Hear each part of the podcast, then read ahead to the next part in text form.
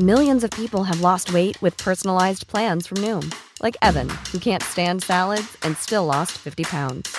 Salads, generally, for most people, are the easy button, right? For me, that wasn't an option.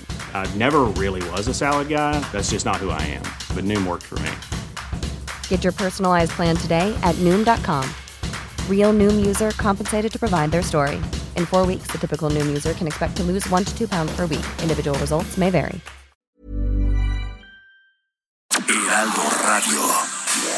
Inicia.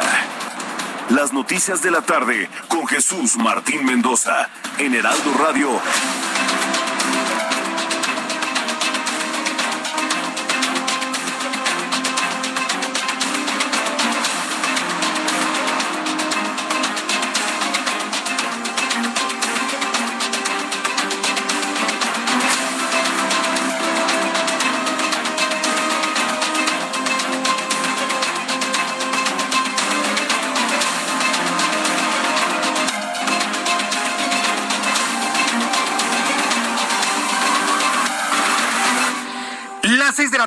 Punto, hora del centro de la República Mexicana. Bienvenidos, muy buenas tardes. Iniciamos el Heraldo Radio de este viernes. Se nos acabó la semana 25 de febrero del año 2022.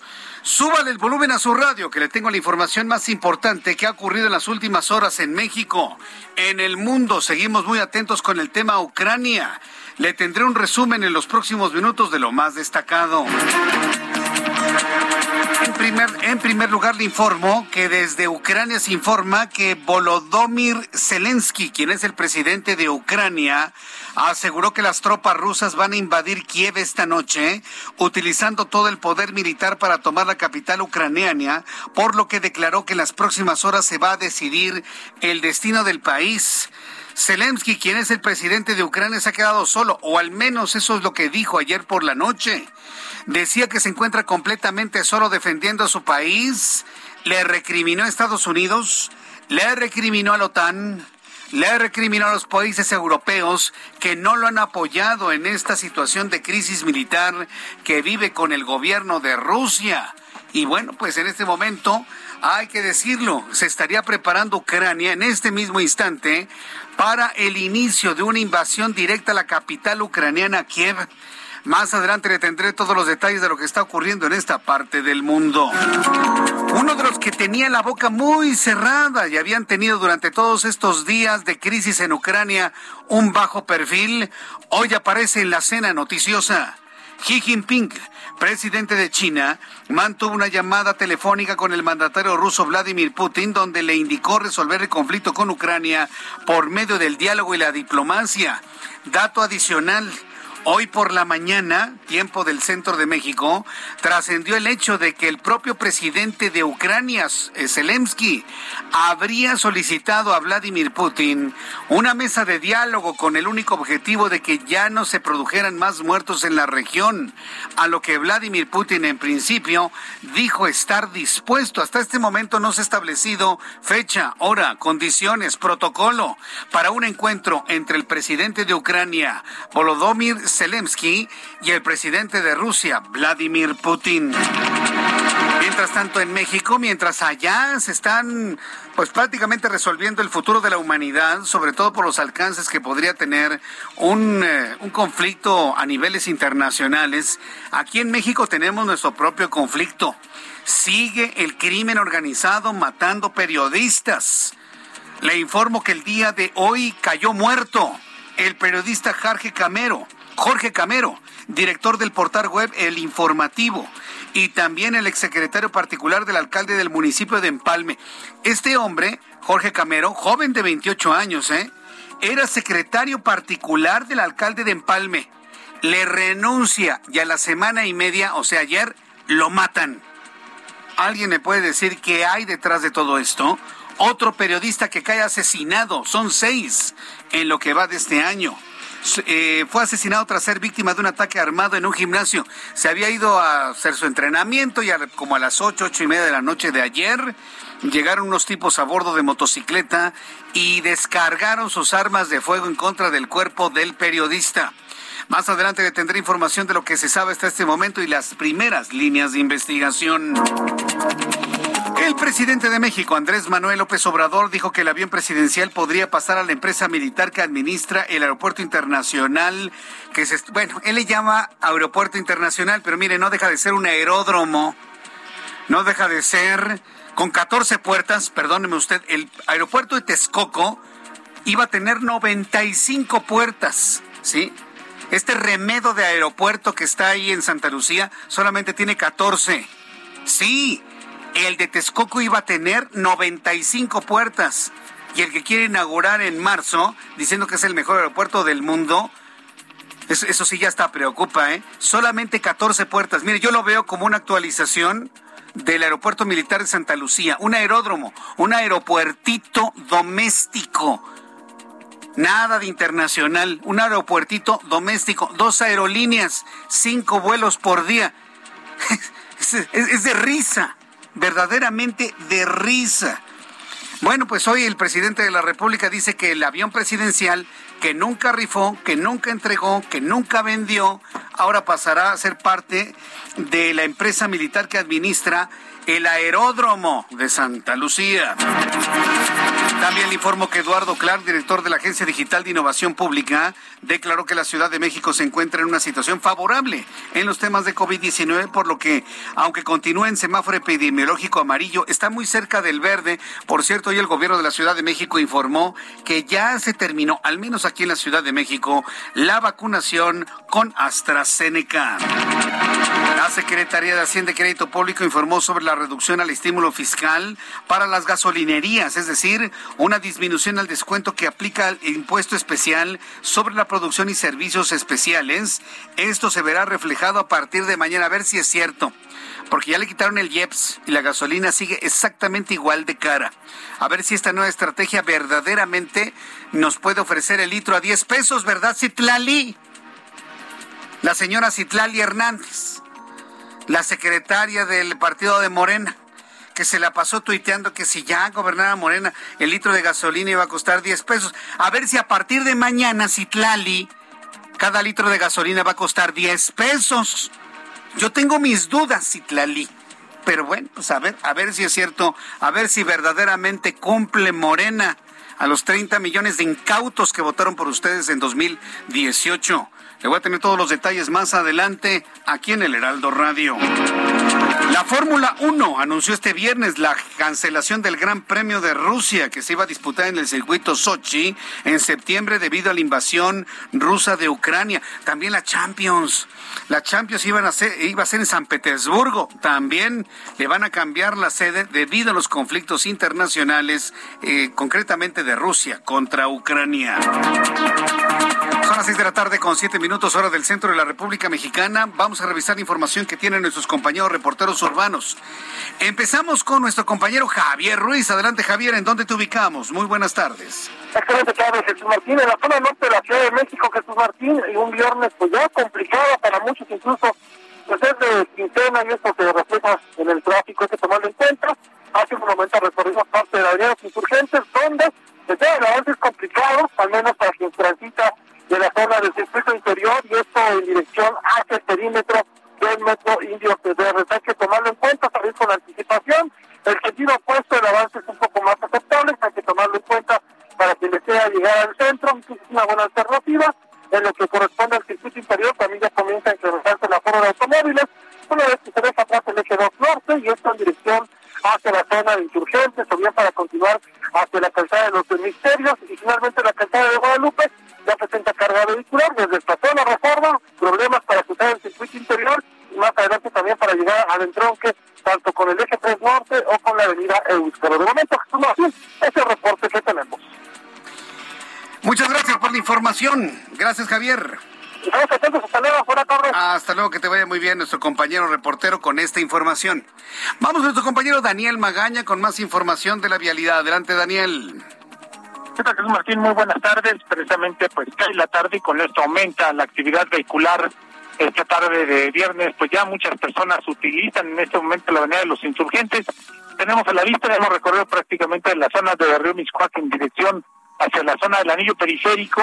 Encontramos problemas, eh, sobre todo para cruzar la zona de San Ángel, la incorporación de la avenida de La Paz y un poco antes también para cruzar el semáforo en operación de la avenida Barranca del Muerto.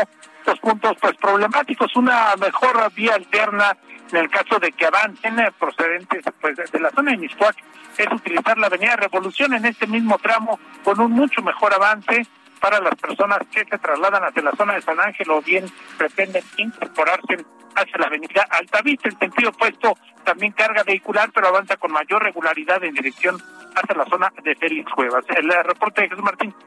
Buenas tardes. Muchas gracias por la información, Mario. Gracias, Daniel. Continuamos. Hasta luego, que te vaya muy bien. Y vamos con nuestro compañero Alan Rodríguez. Adelante, Alan, ¿en dónde te ubicamos?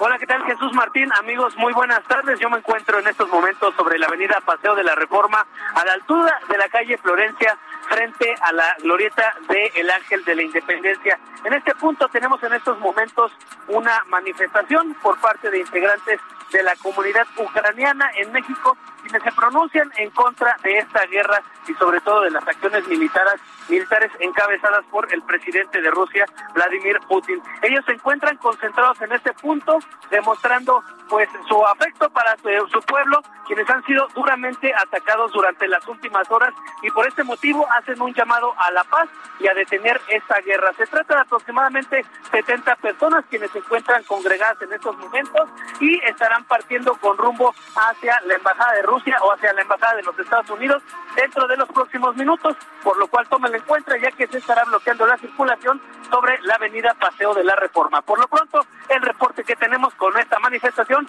en favor del pueblo de Ucrania. Bien, pues estaremos muy atentos. Entonces, la manifestación, repítenos por favor la ubicación, porque en este viernes es importantísimo saber por dónde no circular, Alan. Eh, se trata de Paseo de la Reforma a la altura de la calle Florencia en el Ángel de la Independencia. Qué barbaridad. Bueno, estaremos muy atentos de lo que ocurre ahí. Muchas gracias por la información, Alan. Continuamos, presidente. Buenas tardes. Hasta luego, que te vaya muy bien. Muy buenas tardes. Desde ayer también México ha sido centro de protestas en contra de Rusia por la escalada militar en contra de Ucrania. Ucranianos también ucranianas están en este momento manifestándose ahí en Paseo de la Reforma.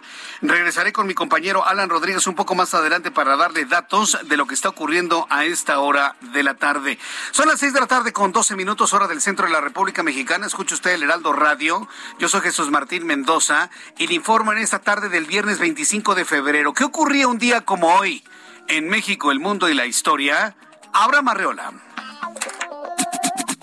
Amigos, excelente viernes. Esto es un día como hoy en la historia, 25 de febrero.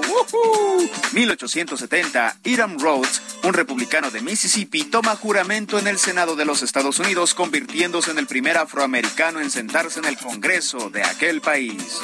1918, Amado Nervo publicó su libro de poemas Plenitud. 1925 en Nueva York, Columbia Records hace la primera grabación musical eléctrica. 1935, Louis Lumière presenta en la Academia de Ciencias de París una secuencia de cine en relieve. Además, hoy es el día del implante coclear. Amigos, esto fue un día como hoy en la historia. Muchas gracias. Excelente viernes. Muchas felicidades a nuestro compañero Abraham Arreola y también a quienes están celebrando su santo, festejan algo importante en este día. De verdad, muchas felicidades a quienes están cumpliendo años en este día. Entonces, pues reciban nuestra felicitación de parte de todo el gran equipo del Heraldo Radio. Y en este momento, bueno, pues a Leslie Valencia Prima, te envío un fuerte abrazo, Leslie. Me da mucho gusto saber que estás cumpliendo años, que te encuentras muy feliz. Gwendolyn Vera, para Magda Bastida, para Rubén Hernández. Muchas felicidades por el cumpleaños. Así que bueno, pues enviamos nuestros mejores deseos a quienes están muy contentos. Para Yasmín, Yasmín, Yasmín, el día de mañana cumpleaños también Abraham Yedid, Olivia Deck, Diane Diane y Rosa Lila. Para Diana Rojas, Estimada Diana, va a ser tu cumpleaños el domingo. Desde aquí recibe un fuerte abrazo de parte de tus amigos del Heraldo Radio. Te las cantamos aquí. Y cuando son las 6 de la tarde con 14 minutos vamos a revisar rápidamente lo que nos informa el Servicio Meteorológico Nacional que depende de la Comisión Nacional del Agua. ¿Cómo va a estar el pronóstico del tiempo para las siguientes horas? Tenemos un pronóstico de color naranja, es decir, no habrá tanto frío, tanta caída de agua nieve durante las próximas horas. Dice el meteorológico que el sistema frontal número 31, una masa de aire frío asociado, canales de baja presión, vaguada a niveles altos de la atmósfera y corriente en chorro subtropical serán las condiciones que tendremos durante las próximas horas. Esto en interacción entre estos sistemas darán lo siguiente. Durante la noche y madrugada se esperan lluvias puntuales fuertes en Tamaulipas, San Luis Potosí, Veracruz, Puebla, Oaxaca. Viento de componente norte con rachas fuertes a muy fuertes en Tamaulipas, en Veracruz, Istmo y Golfo de Tehuantepec. Frente frío número 31 continuará con características de estacionario desde el noroeste del Golfo de México hasta el oriente del país. Va a tener una interacción con un canal de baja presión ubicado al sureste de México. Más aire frío asociado al frente, entrada de humedad del Océano Pacífico, corriente en chorro subtropical que provoca rachas de viento hasta de 60 kilómetros en el noroeste y norte del territorio nacional, y el frente frío número 31. Ese es el que nos preocupa también en el centro del país, que sigue con características de estacionario sobre el oriente y centro del territorio nacional. Esto significa que vamos a tener mucho frío durante la noche, madrugada y el amanecer de mañana sábado. Tómalo en cuenta. Ya con estos elementos atmosféricos le doy a conocer pronóstico del tiempo para las siguientes ciudades donde transmitimos el Heraldo Radio. Amigos en Tijuana, me da mucho gusto saludarlos. Cielo despejado, azul, sol radiante, pero frío. 15 grados en este momento, la mínima 3, la máxima 17 el día de mañana. Del otro lado del país, en Mérida, Yucatán, 28 grados en este momento, mínima 22, máxima 34 mañana. Está cayendo la tarde en Mérida y una tarde verdaderamente espectacular allá en Mérida, Yucatán. Cuernavaca, Morelos, la ciudad de la eterna primavera, en este momento 27 grados, mínima 14, máxima 27. En Reynosa, Tamaulipas, Tamaulipas, vaya frío que está haciendo, 6 grados en este momento, la mínima 3.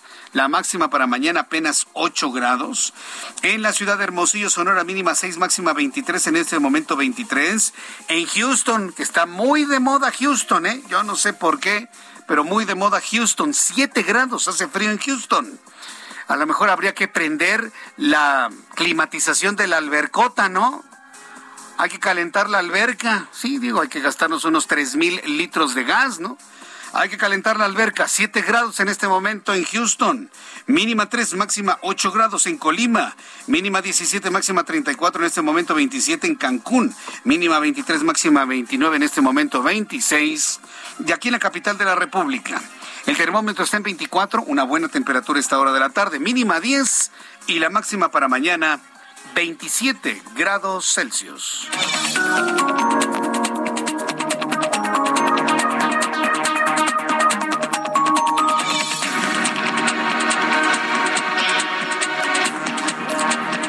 Son las seis de la tarde con 17 minutos, hora del centro de la República Mexicana. Escucha usted el Heraldo Radio. Hay muchas personas que todos los días se unen a nuestro programa de noticias, llegan a la frecuencia del Heraldo Radio en cualquier parte del país. En el Valle de México estamos en el 98.5 de FM, 98.5 de FM. Hay personas que han llegado por primera vez a nuestra frecuencia, no saben lo que escuchan, nos identificamos, somos el Heraldo Radio, su servidor Jesús Martín Mendoza, que le acompaño con las noticias en la tarde desde hace muchos, muchos, muchos años ya y con un enorme gusto. Este, es para mí y para todo este gran equipo un honor que nos permite entrar a su casa, a su lugar de trabajo, a su lugar de ejercicio. Pues empezamos con las noticias importantes de este día. Bien, pues quiero informarle que ante el repunte de la violencia en Colima, Sí, hoy la noticia principal está en la República Mexicana y de manera concreta en Colima. Yo le había platicado que hace muchos años, la primera vez que visité Colima, era uno de los lugares más pacíficos de todo el país. No me queda duda. Era uno de los lugares más pacíficos de toda la República Mexicana y se convirtió, fíjese lo que es del contraste, en uno de los más peligrosos del país en los últimos años. Bueno, pues ante el repunte de la violencia en Colima, el gobierno federal adelantará 200 millones de pesos al estado gobernado por la morenista Indira Vizcaíno, acción que se suma al despliegue de 950 elementos del ejército y la Guardia Nacional a fin de pacificar la entidad que concentra el mayor número de homicidios dolosos por cada 100 mil habitantes. Esto como primera noticia. Yo me pregunto si el gobernador de Colima fuese de otro partido político, ¿Usted cree que el presidente de la República estaría enviando Guardia Nacional, elementos del ejército y visitaría Colima con la frecuencia que lo está haciendo? Solo es una pregunta, ¿eh? Nada más me lo pregunto yo a mis adentros. Y yo le invito para que me lo comparta a través de Twitter, arroba Jesús Martín MX, a través de YouTube, en el canal Jesús Martín MX, que ya estamos transmitiendo completamente normal en YouTube, canal Jesús Martín MX.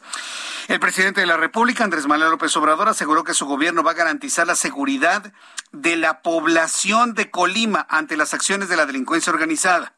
El presidente López Obrador destacó la importancia de las inversiones en Manzanillo, por lo que se destinarán recursos de un fondo especial de aduanas para invertirlo en el puerto. Vuelvo a hacer la pregunta. Si el gobernador de Colima fuese de otro partido político, ¿Colima estaría en el centro de la noticia en las conferencias matutinas? ¿Usted qué cree? Bueno, vamos con nuestro compañero Paris Alejandro Salazar, quien nos tiene más información sobre este tema. Adelante, Paris. Buenas tardes, Jesús Martín, amigos, amigas del lado de México. El secretario de la Defensa Nacional, Luis Crescencio Sandoval, informó que Colima es el estado con el mayor número de homicidios dolosos en el país y que este delito comienza a tener una baja. En la conferencia de prensa desde Colima, el secretario Luis Crescencio Sandoval explicó que Colima ocupa el lugar número 19 a nivel nacional en homicidios dolosos y el primer lugar en, este delito por cada 100.000 habitantes. Vamos a escuchar cómo lo dijo el secretario Luis Crescencio Sandoval. Eh, en relación a, a, cada 100.000 habitantes, el Estado tiene en robo a casa habitación, en homicidios dolosos y en, eh, los delitos de, alto impacto el primer lugar. En los dos primeros va hacia la baja, en este último con una tendencia hacia la alza. En cuanto a secuestros, tiene en cuanto a secuestros, tiene el cuarto lugar con una tendencia hacia la baja y extorsiones, el mismo lugar con una tendencia hacia la alza. Luis Crescencio Sandoval señaló que a Colima llegó la Fuerza de Tarea Conjunta México con 950 elementos de fuerzas federales para apoyar las tareas de seguridad, con elementos del Ejército y la Guardia Nacional para operar en el Estado, así como una célula de inteligencia para combatir a la delincuencia organizada. Escuchamos al secretario Luis Crescencio Sandoval. Eh, posteriormente, el 12 de febrero, eh, se, se, despliega la Fuerza de Tarea Regional, que les cito, con 519 elementos del Ejército y Guardia Nacional para operar aquí en el Estado. Y el día de ayer, 24, eh, se despliega la Fuerza de Tarea Conjunta México con 950 dijo que en Colima también se va a impulsar la judicialización para la detención y procesos para procesar a los principales generadores de violencia en Colima, así como el arribo de ministerios públicos especializados con órdenes de aprehensión para estos objetivos prioritarios. Es la información que les tengo, Jesús Martín. Gracias por la información, París. Buenas tardes, seguimos ah, pendientes. Seguimos pendientes, que te vaya muy bien. Vuelvo a insistir en esto. ¿eh? Aquí, cuando, como dice el dicho, lo que no es parejo es chipotudo. Si el gobernador de Colima no fuese del partido Morena, yo, yo no estoy tan seguro de que se estuviera invirtiendo tanto esfuerzo, tantos elementos del ejército, de la Guardia Nacional, convertir a Colima en el centro de la información y, y mire que no pasa absolutamente nada en cuanto a la pacificación del Estado. Y no sabe cómo lo lamento, ¿eh? Colima es un extraordinario Estado productor, tiene una gran cantidad de agricultura, tiene mucha cultura, tiene una gastronomía extraordinaria proveniente del mar. Pero con esto, ¿quién quiere ir a Colima? Estar en medio de un fuego cruzado, en los enfrentamientos del crimen organizado. Hacemos votos porque los esfuerzos desde el gobierno federal le den a Colima la tranquilidad necesaria por su gente, ¿eh? Por su gente, no por su partido que lo gobierna, por su gente porque eso es lo importante, por los ciudadanos, por los niños, los jóvenes, las mamás, los papás, la gente buena que trabaja en Colima, ojalá y verdaderamente puedan disminuir estos niveles de enfrentamiento que se tiene allá en Colima. En otros asuntos, fíjese que le tengo la mala noticia y nosotros en el gremio periodístico estamos verdaderamente asombrados de cómo día tras día puede crecer el saldo de periodistas asesinados. Debe usted saber, por si no lo sabía, que mataron a otro periodista, y muy joven, ¿eh? Tenía 28 años, no creo que era uno de esos periodistas de, de viejo cuño. No, no, hombre, para nada en absoluto. Eh, se trata del periodista Jorge Cameo, periodista y director del portal de noticias web El Informativo. Lo asesinaron adentro del gimnasio donde estaba haciendo ejercicio. Le dieron varios balazos cuando se encontraba al interior del lugar donde entrenaba, ubicado en el municipio de Empalme, en Sonora. El comunicador es asesinado después de que el presidente mexicano aseguró que el secretario de Estado, Anthony Blinken, estaba mal informado por sus declaraciones donde condenó la violencia a los periodistas de nuestro país. Después de los anuncios, le voy a dar más datos de este asesinato de otro periodista, ¿sí? Porque mire, lo voy a decir con toda franqueza, mientras por un lado nos dicen que baja la delincuencia, y bajan los asesinatos, por otro lado vemos que aumentan. Inclusive el secretariado del Sistema Nacional de Seguridad Pública ha dado a conocer que siguen aumentando los feminicidios. Regreso con esto después de los anuncios. Escríbame Twitter, arroba Jesús Martín MX. Escuchas a Jesús Martín Mendoza con las noticias de la tarde por Heraldo Radio, una estación de Heraldo Media Group. Heraldo Radio, la HCL se comparte, se ve y ahora también se escucha.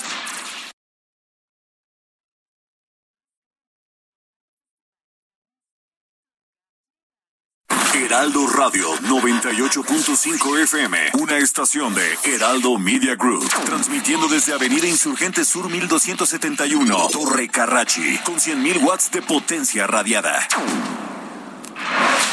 Escucha las noticias de la tarde con Jesús Martín Mendoza. Regresamos.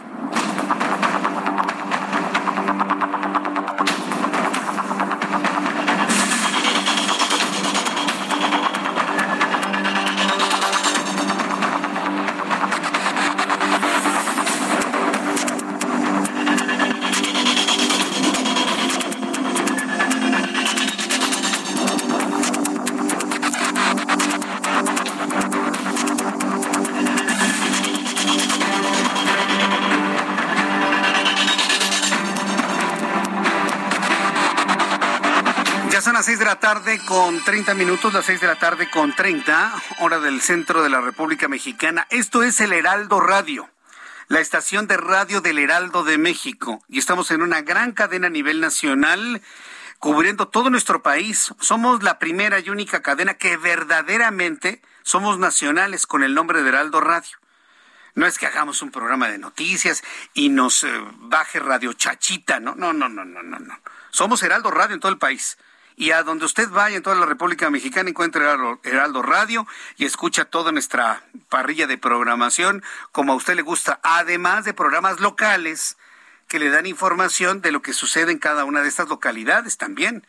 Está muy bien pensado, es la mejor plataforma de noticias, de radio hablada, de radio de análisis, de radio de acompañamiento, de radio de voz humana no le busque por ningún lado. Es Heraldo Radio y le invito para que se lo diga, lo comparta a sus amigos, a sus compañeros de trabajo, a toda su familia, que somos los herederos de la mejor radio hablada en el país y en la historia. No tengo ninguna duda de decirlo. Somos los herederos de esa buena radio que usted seguramente lo recuerda en cuanto a lo informativo.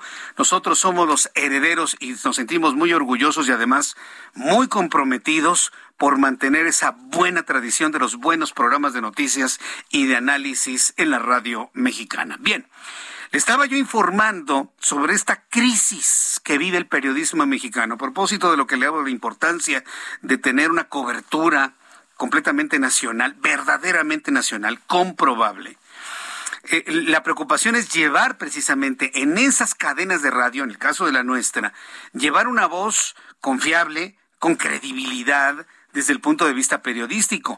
Y nunca como ahora el periodismo mexicano se había visto tan amenazado por hablar lo que tiene que hablar. eh, olvídese, estamos ya muy lejos de los tiempos allá de, de Luis Echeverría, de José López Portillo, Enrique de la, perdón, Miguel de la Madrid no tanto, pero en el caso de Salinas, así de que hablaban por teléfono de la presidencia o de la Secretaría de Gobernación al medio de comunicación para decir, ya bájenle a esa información, ¿no?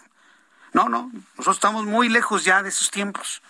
Ya nadie habla de la presidencia, nadie habla de la de la Secretaría de Gobernación, nadie, nadie, nadie, nadie.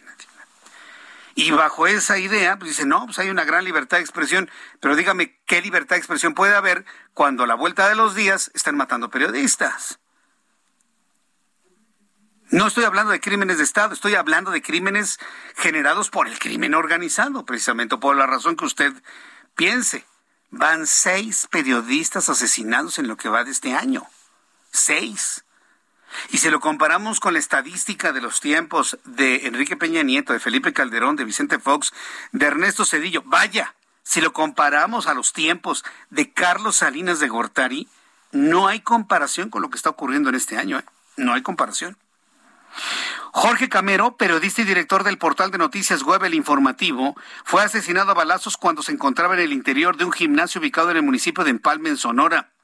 El comunicador es asesinado después de que el presidente mexicano aseguró que el secretario de Estado Anthony Blinken de los Estados Unidos estaba mal informado, mal informado debido a sus declaraciones donde condenó la violencia a periodistas en México. Jorge Camero renunció hace unos días al cargo de secretario particular del alcalde del municipio de Empalme, Sonora, informó la organización, eh, eh, bueno, un organismo no gubernamental que se llama Periodistas Desplazados y Agredidos. Obviamente hay muchas líneas de investigación. La primera tiene que ver con el desempeño periodístico de este joven. Tenía 28 años, imagínense. Tenía 28 años. No, no, estamos hablando de un periodista que se conocía el teje y maneje, el derecho y el revés de la relación entre medios y el poder. No, no, de ninguna manera. Estamos hablando de un chavo de 28 años. Vaya usted a saber qué dijo, qué hizo o qué no hizo para que llegaran unos sicarios, porque en realidad llegaron unos sicarios a matarlo, por órdenes de vaya usted a saber quién. Eso es lo que sucede. Pero mire, le, le quiero presentar lo siguiente. Toda esta situación que pasa en nuestro país, periodistas asesinados, personas desaparecidas, feminicidios, nos acaban de decir que están bajando los asesinatos y los feminicidios y nos enteramos todos los días de al menos de un asesinato de mujeres. Fue encontrada una en el canal de, de Cuemanco, ahí en la pista de Cuemanco. Entonces uno se queda, pues, inclusive desde este lado de la información, pues completamente sorprendido de, pues por un lado me dicen que bajan las cosas y por otro lado me dicen que aumentan. Inclusive el Secretariado Nacional de Seguridad Pública está informando de un incremento en el caso de los feminicidios. ¿Qué hacemos, no? Luego le contrasto la información con lo que ocurre en Ucrania. Bombazos y eh, estallidos en el cielo, el desalojo de ciudades, los gritos, los llantos de los habitantes de Ucrania. Y luego de repente nos llega esto que va a escuchar usted. Cuando yo escuché este sonido, le pregunté a nuestros productores, esto es Ucrania, ¿verdad? Y me dicen, no, no, no es Ucrania, Jesús Martín. ¿Dónde es? Está Maulipas. Está Maulipas. Mientras estamos preocupados allá del otro lado del mundo por el intercambio de fuego, esto pasa en Tamaulipas.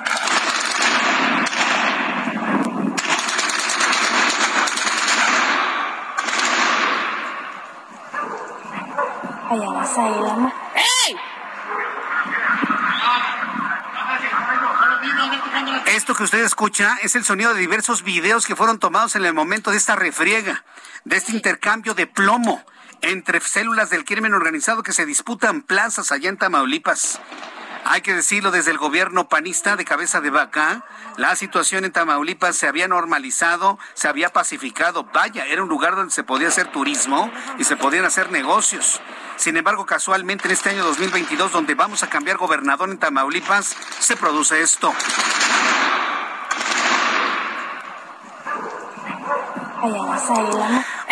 Vamos con nuestro compañero Carlos Juárez, quien es nuestro corresponsal en Tamaulipas, quien nos explica esto qué es, de qué se trata, por qué se ha recrudecido los conflictos y la violencia en Tamaulipas. Adelante, Carlos. Gusto en saludarte. Muy buenas tardes. Hola, ¿qué tal? Muy buenas tardes. Jesús, un gusto saludarte a ti y a todo territorio. Sí, es, ese es el sonido de lo que ocurrió durante la noche, madrugada y todavía este día allá en la frontera, en la zona ribereña, en municipios de Reynosa, Miguel Alemán, Camargo, Díaz Ordaz, en todos estos municipios han registrado situaciones de riesgo desde el día de ayer. ¿Qué fue lo que ocurrió? Bueno, según el informe que nos emitió la Secretaría de Seguridad Pública, es que hubo colocación de mantas, hubo enfrentamientos entre civiles armados, así como también el vandalismo a las cámaras de seguridad del C5 en esta zona fronteriza. Incluso el gobernador del estado, Francisco García Cabeza de Vaca, emitió su postura el día de hoy en una entrevista en la zona sur de la entidad donde aseguró que no va a ceder y que va a seguir en su lucha contra los grupos criminales que operan en diferentes regiones de Tamaulipas. Todavía después de esto que había declarado el gobernador, se han estado registrando bloqueos como en las carreteras de Reynosa, a Camargo y Díaz Ordaz, así como también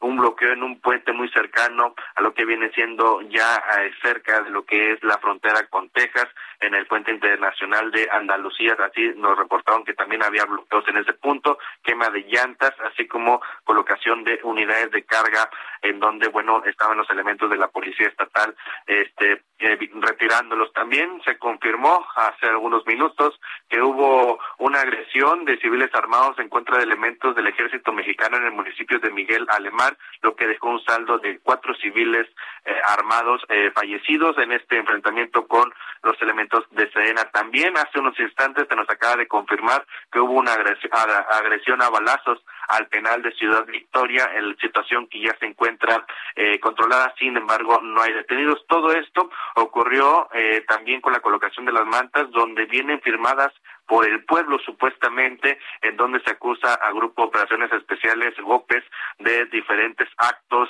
en represalia al pueblo. Eh, se cree que hubo un operativo en la zona ribereña, no tenemos esa información de qué se trató el operativo, pero el gobernador también manifestó que todo esto ha ocurrido como una respuesta por las acciones de seguridad que han implementado en diferentes puntos de Tamaulipas. No hay víctimas eh, mortales de civiles eh, inocentes, pero sí se tiene al menos el reporte de cuatro personas muertas después de que se enfrentaban con elementos del ejército mexicano. Jesús Martín, ese es el reporte desde Tamaulipas. Bueno, pues entonces, entonces, esto que estábamos escuchando hace unos instantes, esta refriega, eh, estamos hablando de, de, de, esta, de esta disputa por territorio o a qué se debe esto que escuchábamos hace unos instantes. Es, es, ese fue un, reporte que nos llegó sobre eh, enfrentamiento entre civiles armados. Es una zona que se disputan diferentes grupos criminales, diferentes células delictivas y también, eh, al menos en lo que nos estaban comentando de la vocería de Seguridad Pública, es que pudo haber sido también una acción de distracción en contra de elementos de la Policía Estatal. Se desplegó la Seguridad Pública Estatal, el Ejército Mexicano y la Guardia Nacional, pero casualmente no hay ninguna sola persona detenida. Bien, gracias por la información que nos has compartido, Carlos. Muy buenas noches, estamos al pendiente con la información. hasta luego, que te vaya muy bien, muy buenas noches. Bueno, pues esto es lo que está sucediendo en este momento en, Tamaulipas. Le digo, eh, se había avanzado mucho en el combate al crimen organizado en Tamaulipas. Se lo recordará, hace cosa de 10 años, 12 años, era imposible pararse en alguna de las ciudades principales de Tamaulipas. Posteriormente, con la llegada del actual gobernador García Cabeza de Vaca, bueno, pues las cosas habían mejorado significativamente. Y mire, qué casualidad, ¿no? En el año en donde se va a cambiar gobernador, en el año en donde se están disputando eh, si continúa el Partido Acción Nacional o si gana Morena, suceden este tipo de cosas. Ay, mire, de lengua me como un taco, ¿sí? Y pecaríamos de ingenuos. Y, Ay, no, no, no, qué, qué, horrible gobierno de, de, Tamaulipas, por el amor de Dios. Yo siempre le he dicho a este gobierno, ¿saben qué? Dejen de insultar la inteligencia de la gente. Y seguiré diciéndolo. Si algo me puede enojar no es su ideología, ni sus objetivos, nada. Lo que puede enojar de la actual administración y del partido es que traten de engañar o de insultar la inteligencia de la gente. Eso sí, para que vea es muy, muy profundamente molesto. Por lo demás, hagan lo que quieran, pero háganlo de manera inteligente. No traten de insultar la inteligencia de todos nosotros, por favor. Son las seis de la tarde con 42 minutos, hora del centro de la República Mexicana. Ya que estamos hablando de balaceras y de intercambio, bueno, pues el centro de la noticia y los ojos del mundo están, sin duda alguna, en Ucrania. Si bien en México tenemos nuestras propias guerras y nuestros propios problemas, nada de esto tendría algún significado si no tenemos una estabilidad mundial, vamos a llamarlo de esa manera. ¿De qué me sirve tener paz en México o tener guerra en México si se nos avecina un conflicto de talla internacional ahora con lo que está ocurriendo entre Rusia y Ucrania? Muchos han descartado que se hable de una tercera guerra mundial, yo estoy completamente de acuerdo con ello, pero nadie quiere un estancamiento internacional debido a una confrontación, déjese usted entre Rusia y Ucrania, ¿no? Entre eh, Europa del Este, ¿sí? Y el resto del mundo. Estamos hablando de Europa y de Occidente. Nadie quiere absolutamente eso. ¿Cómo van las cosas durante el segundo día de enfrentamientos entre los rusos y los ucranianos? El presidente de Ucrania, suba el volumen a su radio, el presidente de Ucrania, Volodymyr Zelensky, declaró que esta noche se decidirá el destino de su país. Ya es de noche, ¿eh? Y está en las próximas horas a punto de amanecer allá en Ucrania. El presidente ucraniano Volodymyr Zelensky declaró que esta noche se va a decidir el destino de Ucrania porque las Fuerzas Armadas de Rusia van a invadir Kiev, empleando todo el poder militar que tienen.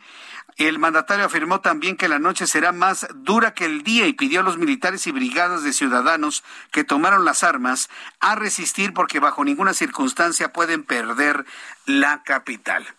Debo decirlo, ¿eh? las declaraciones del presidente Zelensky, el presidente ucraniano, han estado en el centro de la noticia y en el centro de la controversia. Porque ayer, Zelensky, ¿sabe lo que dijo ayer en la noche? Que lo habían dejado solo, los de la OTAN. Que las fuerzas aliadas de la Organización del Tratado del Atlántico Norte, las fuerzas europeas, inclusive los Estados Unidos, los habían dejado solos en una guerra contra Rusia y todavía el, presidente ucraniano dijo, ¿quién está con nosotros? ¿Quién nos va a acompañar en esta batalla?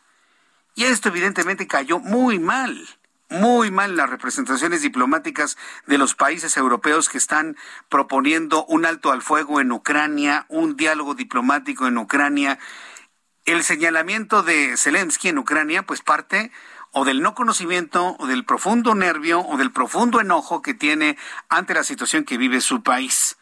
Por lo pronto, el presidente de los Estados Unidos, Joe Biden, y Volodymyr Zelensky de Ucrania mantuvieron una llamada de 40 minutos. Después de esto que le estoy platicando que ocurrió ayer, pues el presidente de los Estados Unidos decidió echarle un telefonazo al presidente de Ucrania para ver cómo iban las cosas, ¿no? La Casa Blanca dio a conocer los pormenores de este de este encuentro o de este acercamiento telefónico entre el presidente ucraniano y el presidente estadounidense Joe Biden.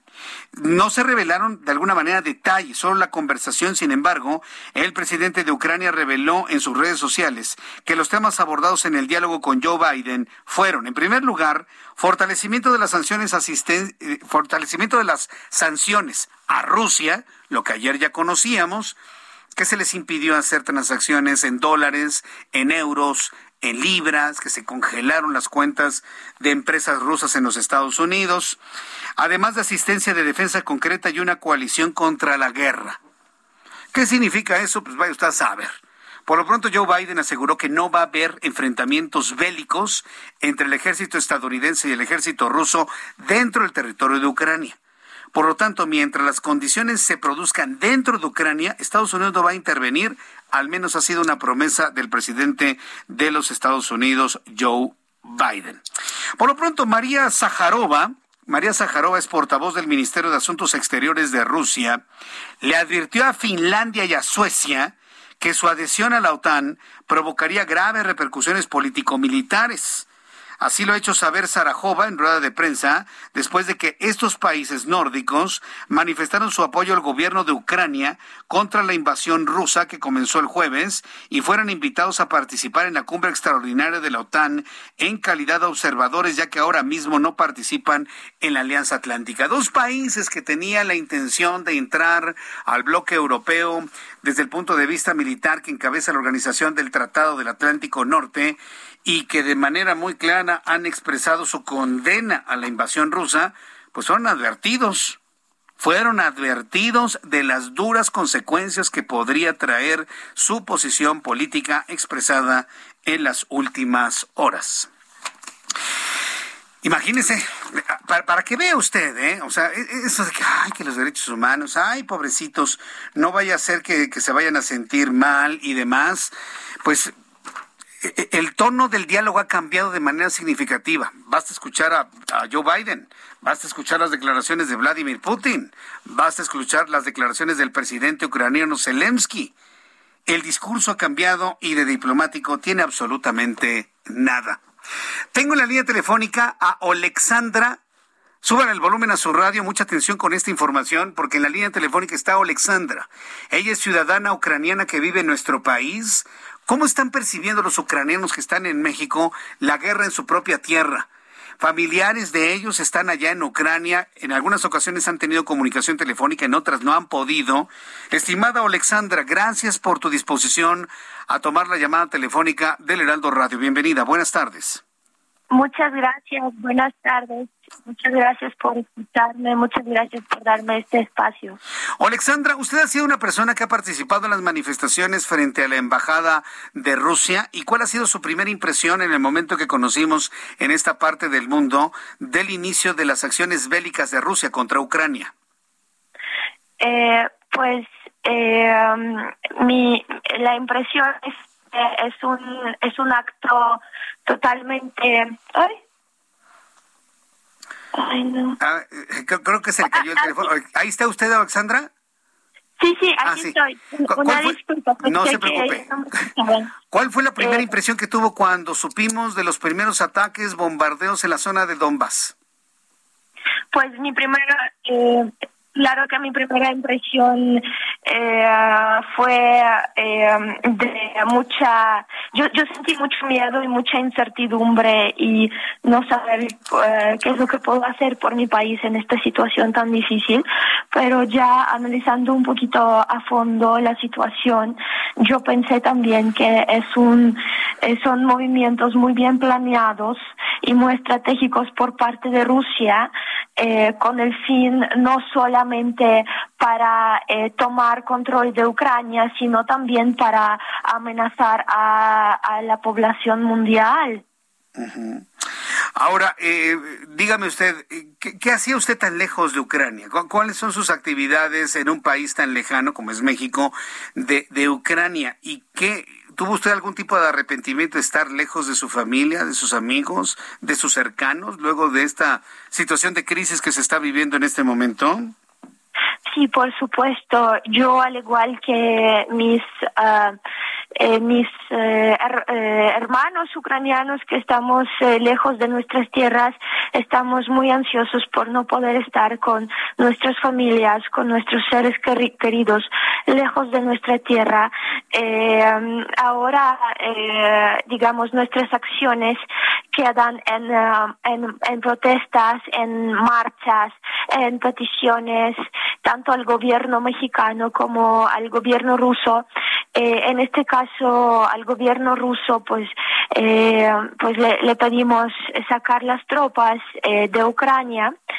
Y en caso de hacer estas manifestaciones, eh, para, bueno, también no para el gobierno mexicano, pero con la intención de, de que nos escuche el gobierno mexicano, es eh, pedir que empatice con la situación del país, pedir que, aparte del apoyo hacia Ucrania, uh, capaz mande sanciones a Rusia eh, a nivel diplomático, que, que envíe acciones a nivel comercial, ya que solo así, presionando digamos, a, a, la población, de cierta forma, a la población rusa, podríamos hacer que, que los rusos empaticen con el pueblo ucraniano, que se pongan de nuestro lado, que ellos también pidan que pare la guerra. Correcto. Ahora, eh, vaya, las eh, sanciones o el cerco económico que ha anunciado el presidente de los Estados Unidos y la Unión Europea van precisamente a estrangular de manera económica el poderío del ejército ruso de Vladimir Putin. Al impedirles precisamente todo tipo de intercambios en otras monedas del mundo, de manera principal dólares, euros, libras, pues bueno, no tendría mucha vida eh, el ejército de Vladimir Putin. Al menos eso de alguna manera están eh, están planeando. ¿Usted cree que esta estrategia del estrangulamiento económico pueda surtir efecto en, en contra de, Vladimir Putin? ¿Cómo lo ve usted como ciudadana ucraniana? Yo lo veo muy bien, pero me gustaría eh, que, que se apliquen más restricciones, que corten las relaciones o, digamos, las facilidades con absolutamente todos los bancos rusos, que haya fuertes restricciones diplomáticas. Es decir, que la, eh, la embajada de Rusia, eh, bueno, en este caso aquí en México, sí sea forzada a, a irse o a cortar algunas actividades por, por la política, eh, pues eh, no temo esa palabra, por la política fascista que ahora eh, está teniendo su país.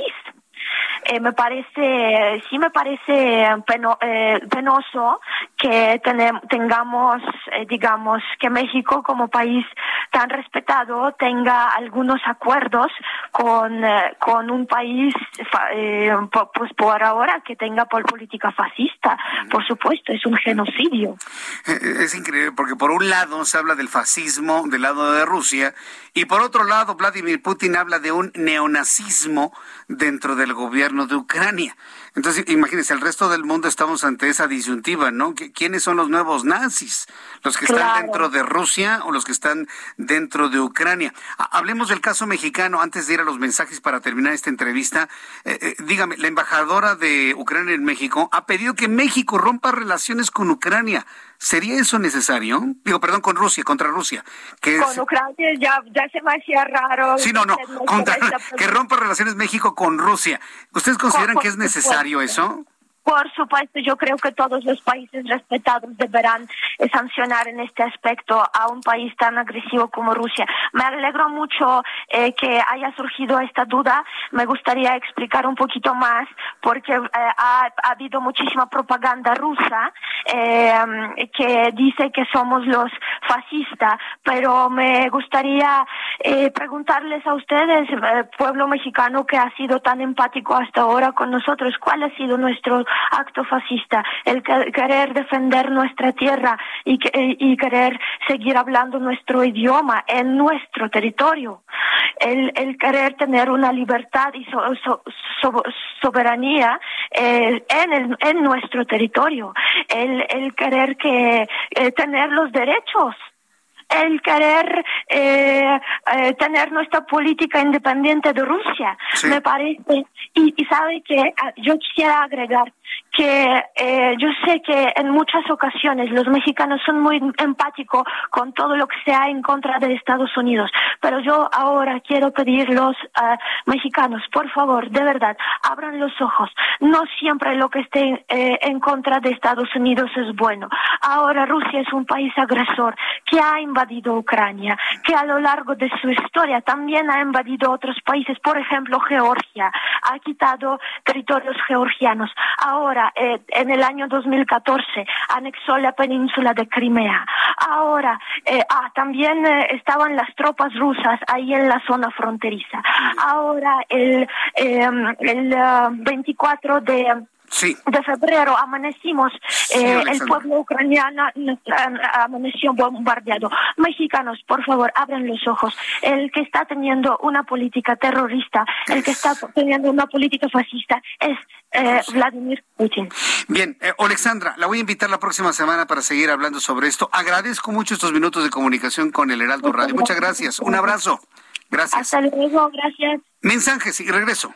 Escuchas a Jesús Martín Mendoza con las noticias de la tarde por Heraldo Radio, una estación de Heraldo Media Group.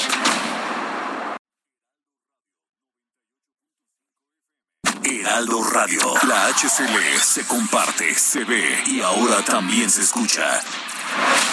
Escucha las noticias de la tarde con Jesús Martín Mendoza. Regresamos.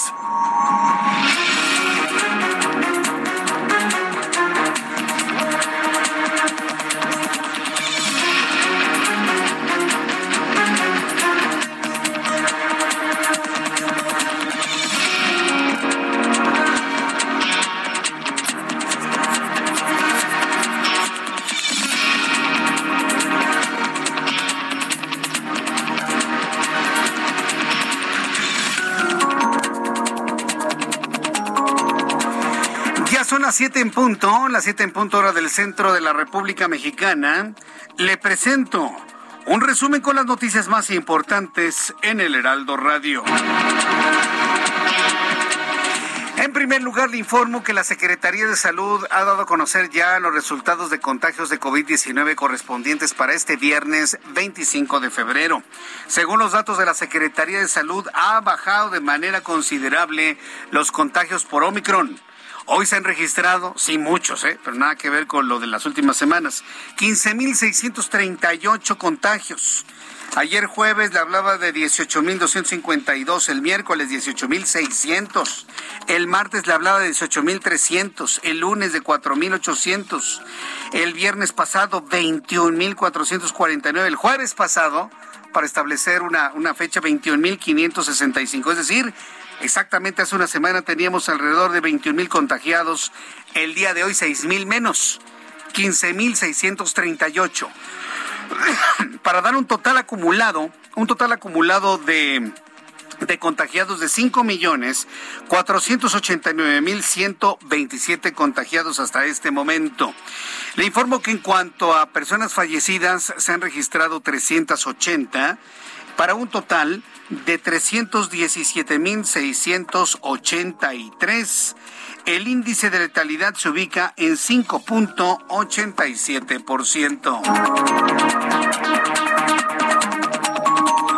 resumen de noticias le informo que el analista de políticas de salud Javier Tello declaró en entrevista con este, con este espacio de noticias, bueno, ayer le platicábamos de Javier Tello. Y bueno, pues le voy a tener todos los detalles, vamos a retomar eso un poco más adelante. Mientras tanto le informo que Alexandra, ciudadana ucraniana que vive en México, declaró hace unos minutos aquí en entrevista con el Heraldo Radio que las acciones para apoyar a su país se limitan a protestas, a marchas, a peticiones tanto al gobierno mexicano como al ruso, a quien le pide retirar sus tropas de Ucrania. Alexandra pidió a las autoridades mexicanas a través de nuestros micrófonos del Heraldo Radio que implementen sanciones económicas a Rusia porque le parece penoso que México como país respetado tenga acuerdos comerciales con un país de política fascista. Esto nos dijo Alexandra, que es una ciudadana eh, ucraniana. Además, pidió que está de acuerdo, o bueno, y también solicitó, se sumó a la idea de que México rompa relaciones diplomáticas con Rusia. Pero me gustaría eh, que, que se apliquen más restricciones, que corten las relaciones o digamos las facilidades con absolutamente todos los bancos rusos, que haya fuertes restricciones diplomáticas, es decir, que la, el, eh, la embajada de Rusia, eh, bueno, en este caso aquí en México, sí sea forzada a, irse o a cortar algunas actividades por, por la política, por la política fascista que ahora eh, está teniendo su país. Es peno, eh, penoso que tengamos, eh, digamos, que México como país tan respetado tenga algunos acuerdos con, eh, con un país, pues por ahora, que tenga por política fascista más noticias en este resumen, informo que la tarde de este viernes fue asesinado a balazos Darío Sánchez junto a su hijo Armin S. de 15 años, cuñado y sobrino de la alcaldesa de Puerto Morelos, Blanca Merari, en un rancho llamado La Bestia, ubicado en la carretera Leona Vicario Cancún. Fuentes policíacos señalaron que cuatro personas, entre ellas una mujer güera, ingresaron al lugar, dispararon en diversas ocasiones contra las tres personas, dejándolos sin vida inmediatamente para después darse a la fuga en un vehículo gris. También le informo que el juez con sede en el reclusorio norte fijó la fecha para la audiencia intermedia de Emilio Lozoya por el caso de agronitrogenados para el próximo 11 de abril. Por su parte, el juez Artemio Zúñiga programó la audiencia intermedia en el caso de Oderbrecht para el próximo 27 de abril. En ambos casos, es la última oportunidad del exdirector de Petróleos Mexicanos de llegar a un acuerdo con la Fiscalía General de la República para tener un juicio abreviado y declararse culpable sobre esos hechos. Consejo Técnico de la Facultad de Derecho de la Universidad Nacional Autónoma de México informó que por medio de una votación se tomó la decisión de destituir a Eduardo López Betancourt como presidente del Tribunal Universitario y expulsarlo de su institución académica luego de que fue vinculado a proceso por el delito de hostigamiento sexual agravado. El Consejo de Seguridad de la Organización de las Naciones Unidas rechazó la resolución que condenaría las operaciones militares de Rusia en Ucrania, dado que el, primer eh, el primero ejerció el derecho de veto que tiene al ser miembro permanente de este Consejo. Aunque la votación fue de 11 votos a favor, 3 abstenciones y uno en contra, y en teoría se lograría el acuerdo para condenar las agresiones, Rusia ejerció su derecho de veto sobre la votación en el Consejo. María Zarajova, portavoz del Ministerio de Asuntos Exteriores de Rusia, advirtió que las relaciones entre Moscú y las potencias occidentales se acercan a un punto de no retorno. Eso lo dijo, ¿eh? Quienes tienen relaciones con Rusia están en un punto de no retorno, esto luego de las sanciones adoptadas por contra Rusia por la invasión de Ucrania. Añadió que las sanciones contra el presidente de Rusia, Vladimir Putin, y su ministro de Exteriores, Sergei Lavrov, muestran la impotencia de Occidente. Noticias del deporte, Saúl Canelo Álvarez confirmó este viernes su regreso al ring para enfrentar al ruso Dimitri Vivol en el, por el Campeonato Mundial de la WBA semicompleto de 175 libras. El combate se realizará el próximo 7 de mayo en una sede que todavía está por confirmar. Le informo que a través de las redes sociales el tapatío anunció la fecha y contrincante para su próxima pelea. Son las noticias en resumen. Le invito para que siga con nosotros. De saluda Jesús Martín Mendoza.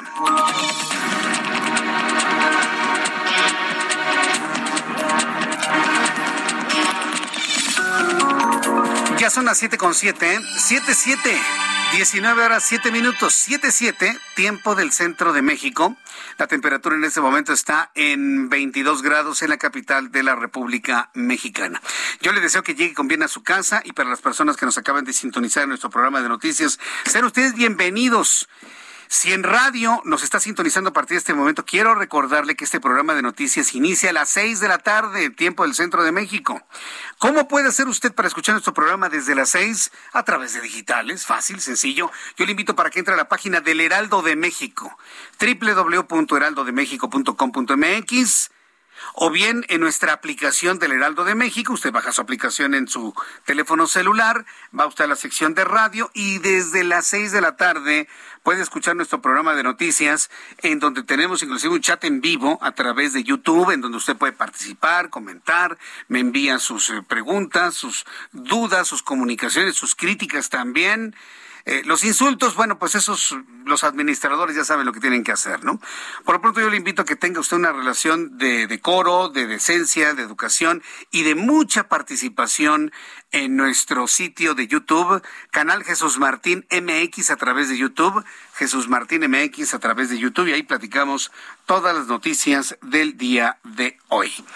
Bien, vamos a revisar las, las siguientes noticias que nos corresponden a esta hora de la tarde. Eh, seguimos con nuestros ojos allá en Ucrania. Mire, alguien va a decir, ¿por qué tanto Ucrania, Jesús Martín? Porque si se desata un conflicto más grave que el que ya tenemos en este momento en Ucrania, nos va a escasear en esta parte del mundo hasta la comida. Y no le estoy exagerando, ¿eh? Nos va a escasear hasta la comida. Por eso yo le pido a las personas que escuchan el Heraldo Radio que tengan una mente mucho más abierta, ¿eh? No ver las cosas de una forma cortoplacista, verlo en un contexto y en un concierto internacional, vaya, en la aldea global que nos hemos convertido desde el abatimiento de las fronteras a través de las redes sociales y el Internet. Lo que sucede en Ucrania vaya, ni siquiera en segundos, en décimas de segundos se conoce del otro lado del mundo y afecta a los mercados financieros. Y hoy el conflicto de Ucrania trae un sub y baja a los mercados financieros, bolsas de valores, precio del petróleo, precio del dólar, precio de commodities, precio de futuros, de todo absolutamente, de todo. Nadie puede decir, ¡ay! Están muy lejos, estarán muy lejos, pero no están en otro planeta, ¿eh? Están exactamente en el mismo de nosotros. Vitaly Klitschko, alcalde de Kiev, en Ucrania, lamentó que la situación en la capital del país europeo se convierta en una situación muy peligrosa por el avance de las tropas rusas que se concentran cerca de la urbe, por lo que consideró que la noche en Kiev va a ser sumamente dura. El funcionario agradeció a los ciudadanos que alistaron las brigadas de defensa para detener, para defender a la ciudad. Mire, estamos precisamente en un momento en el que estaría a punto de amanecer en Ucrania y hasta este momento no tenemos noticias de que se hayan recrudecido las, eh, los enfrentamientos entre el ejército ruso y ucraniano. Hasta eso parece que esta noche, madrugada y próximo amanecer en Ucrania se han reportado con gran tranquilidad. Antes de seguir con esta información, vamos con nuestros compañeros reporteros urbanos, periodistas especializados en información de ciudad. Javier Ruiz, gusto en saludarte. ¿En dónde te ubicamos? Buenas noches. El gusto es mío, Jesús Martín, en el eje central Lázaro Cárdenas, llegando a la calle de Tajura, y es que Jesús Martín, al menos 20 personas, todos ellos comerciantes informales, pues tenían cerrada la circulación del eje central Lázaro Cárdenas, están exigiendo pues espacios, afortunadamente ya han llegado autoridades del gobierno de la Ciudad de México y ya les han dado pues una cita, esto ha provocado que se retiren, sin embargo, pues el avance bastante complicado, Jesús Martín, teníamos cortes a la circulación a partir de la calle de Victoria, mismos que ya han sido retirados, sin embargo, pues el avance está vuelta a la rueda sobre el eje central para quien desea llegar hasta la zona de Garibaldi, hasta el eje 1 o el eje 2 norte, así que salir con anticipación.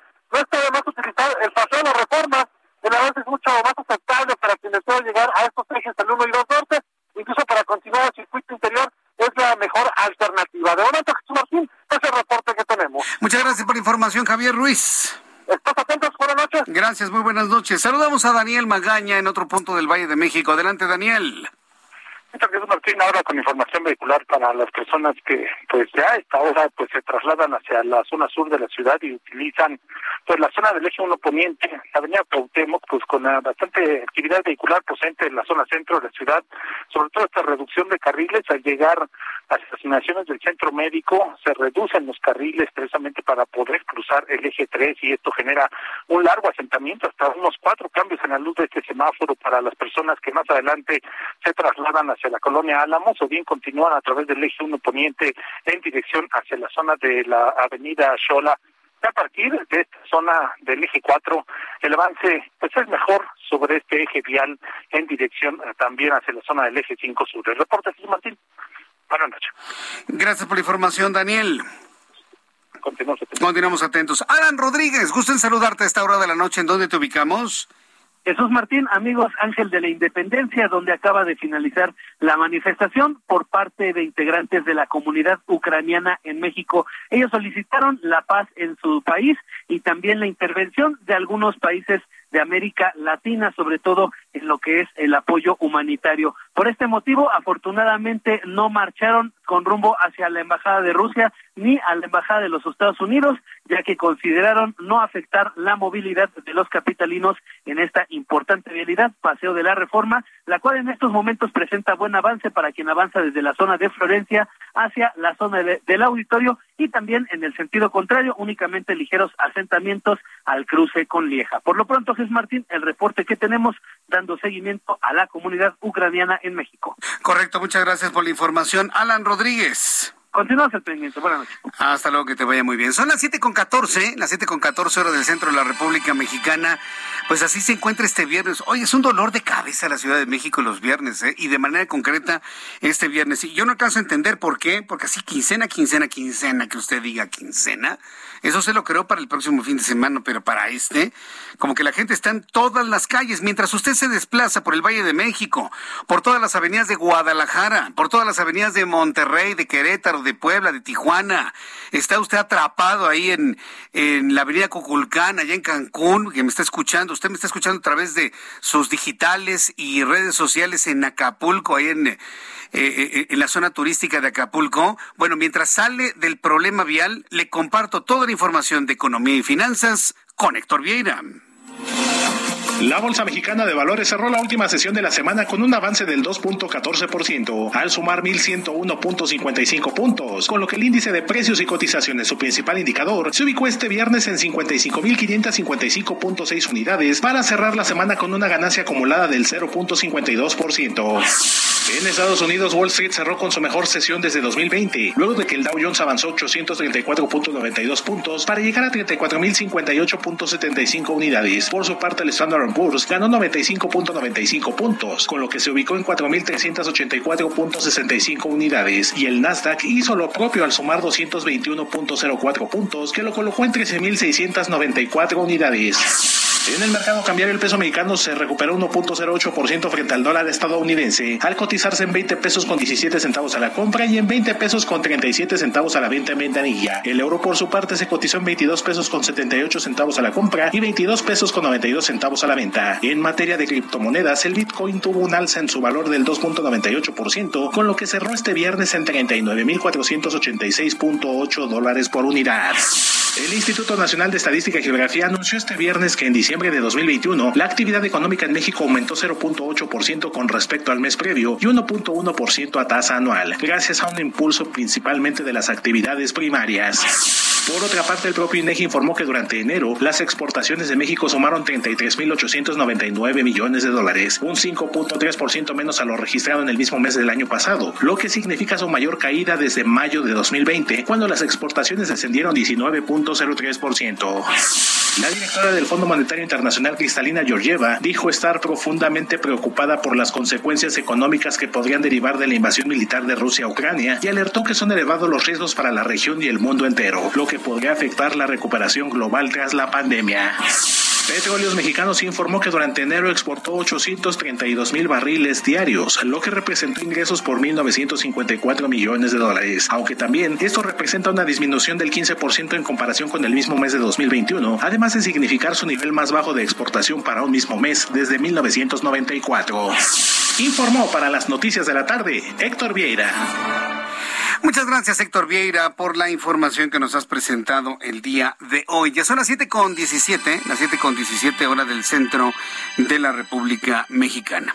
Uno de los actores en todo el conflicto internacional que está impactando al mundo entero, incluido México, uno de estos actores que hay que mencionarlo, que en los últimos días se ha mantenido con un silencio, pues, ¿cómo llamarlo? Extraño, un silencio no explicado, es China. China se ha mantenido como que con muchas reservas, sabe China que tampoco le conviene tener un enfrentamiento con los Estados Unidos, tener un enfrentamiento con Occidente.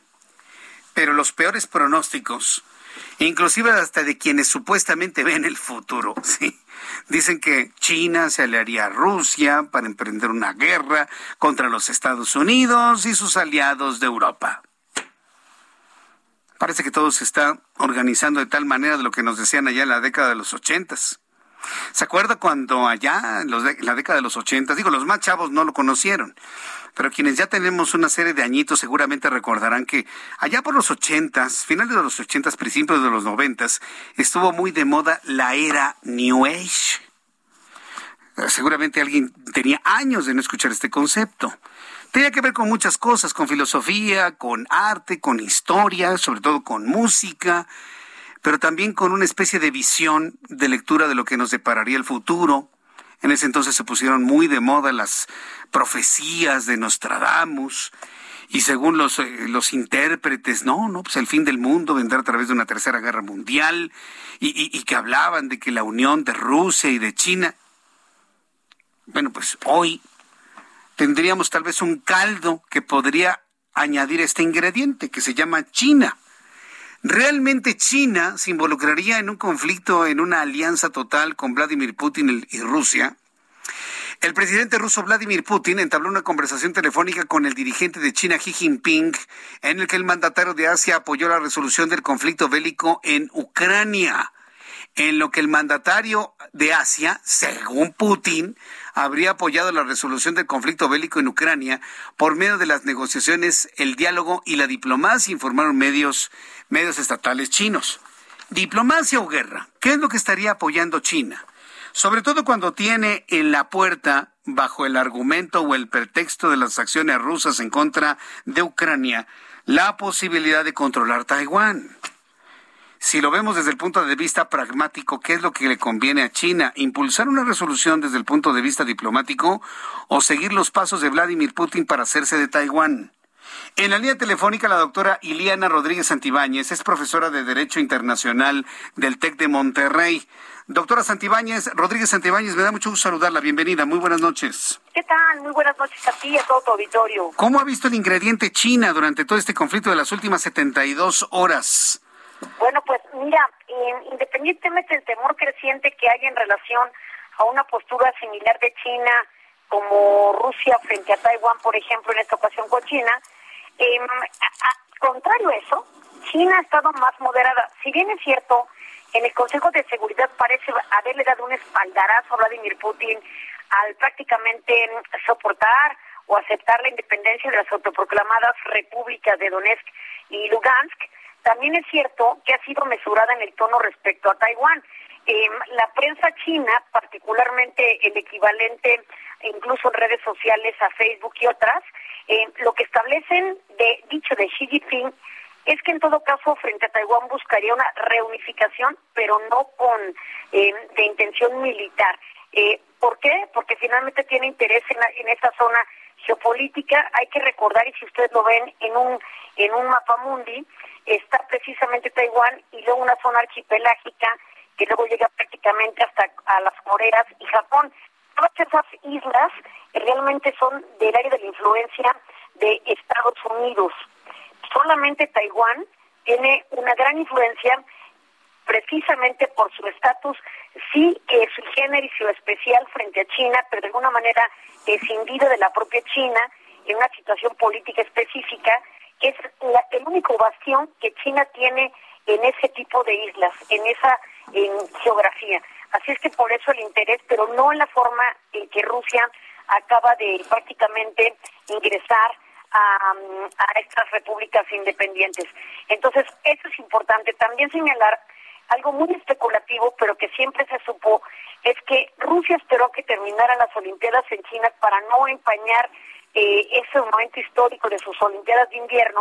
Y entonces sí hay un diálogo importante entre estos dos estados que se están repartiendo el mercado asiático y que no quieran injerencia ni de Estados Unidos ni de Europa en ese tipo de territorios y que por supuesto desprecian cualquier tipo de tendencias militares hacia esos entornos. Hay que decir, por ejemplo, que cuando Corea del Norte amenazó con el envío de misiles con una capacidad incluso intercontinental, lo cual era descabellado, pero había la, la amenaza, Estados Unidos movió sus tropas a Canberra en Australia. E, esta capacidad hegemónica de reacción militar inmediata por parte de los Estados Unidos es lo que ni Rusia ni China quieren quieren alejada toda la capacidad militar que Estados Unidos pueda tener, que a la fecha hay que decirlo, la evolución en materia de patentes, en innovación dirigida a armas, el líder mundial es Estados Unidos. O sea, si nosotros pensábamos que Rusia, que lanzó el Sputnik, que porque la carrera por el espacio ha sido también líder, hay que decirlo. Después de la Guerra Fría y la caída del muro de Berlín, el desmembramiento de la Unión Soviética, vino una desaceleración en toda la investigación que Rusia tenía. Ni China ni Rusia poseen la capacidad de innovación tecnológica que hoy por hoy tiene Estados Unidos. Ellos están también previendo estos estados, esos progresos que se están también utilizando para fabricar armas. Entonces, estamos viendo un mundo que no está viviendo un nuevo orden mundial de ninguna manera porque las estructuras siguen siendo las mismas del siglo pasado, pero sí estamos viendo una lucha de poder entre potencias por un nuevo reparto económico. Pues yo, yo, yo veo que hay un, un, retroceso tremendo. Se me hace increíble que en pleno siglo XXI, en el año 22 del siglo XXI, veamos acciones propias de mediados del siglo XX. Voy a invitarla la próxima semana yo le agradezco mucho, doctora Rodríguez Santibáñez, que me haya tomado la llamada telefónica. La busco la próxima semana para seguir analizando lo que sucede en Ucrania, que se está moviendo hora tras hora. Muchas gracias por este tiempo, doctora. Con todo gusto. Hasta pronto. Gracias, que le vaya muy bien. Muy buenas noches. Son las 7.25. Voy a ir a los anuncios y al regreso le tengo números de COVID-19. Ya llegaron. ¿Cómo nos vamos al fin de semana con estos números de COVID-19? Más información de México, otras internacionales financieras, mucho más aquí en el Heraldo Radio.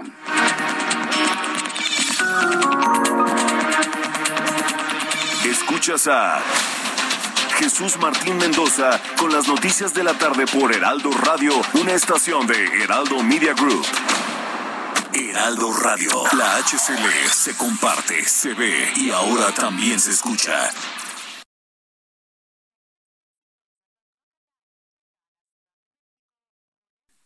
Heraldo Radio 98.5 FM, una estación de Heraldo Media Group, transmitiendo desde Avenida Insurgente Sur 1271, Torre Carrachi, con 100.000 watts de potencia radiada.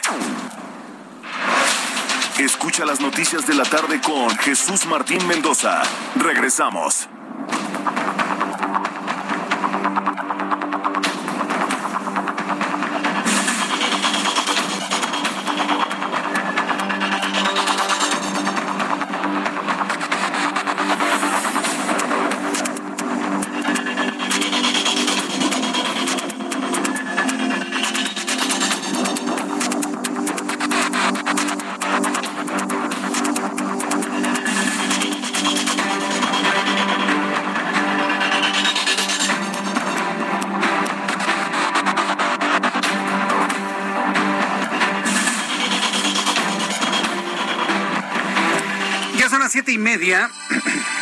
Media hora del centro de la República Mexicana. Escuche usted, ay, se me cayó mi pluma.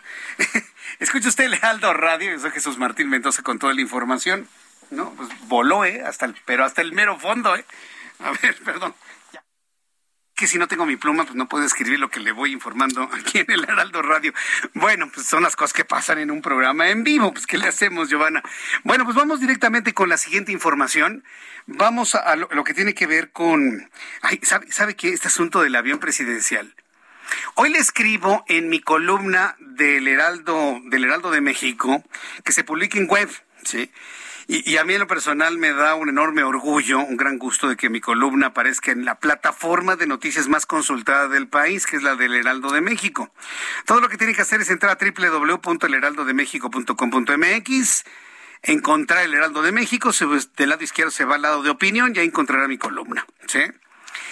Eh, se la comparto a través de Twitter, arroba Jesús Martín MX. Es más, está como tweet fijado en este momento. A ver, déjeme nada más confirmarle que efectivamente se encuentre como un tweet fijo en arroba Jesús Martín MX.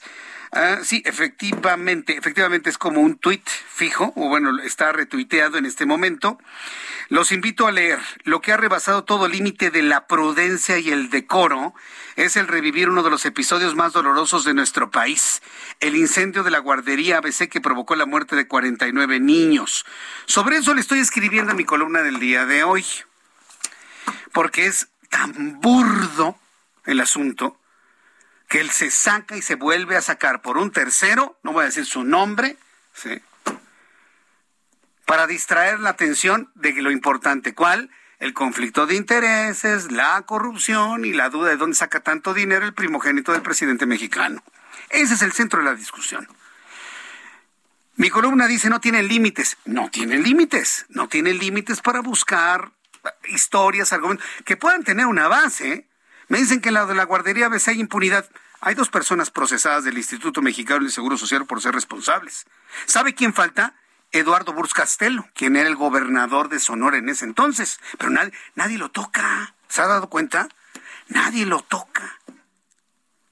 Hay evidentemente una información no confirmada que habla de que el mando quemar el archivo muerto que estaba en la bodega continúa la guardería. Es una especulación pero es una línea de investigación que nunca se abordó. La intencionalidad de provocar un incendio en la bodega continua de la guardería ABC para quemar archivo muerto y borrar pruebas de vaya usted a saber qué.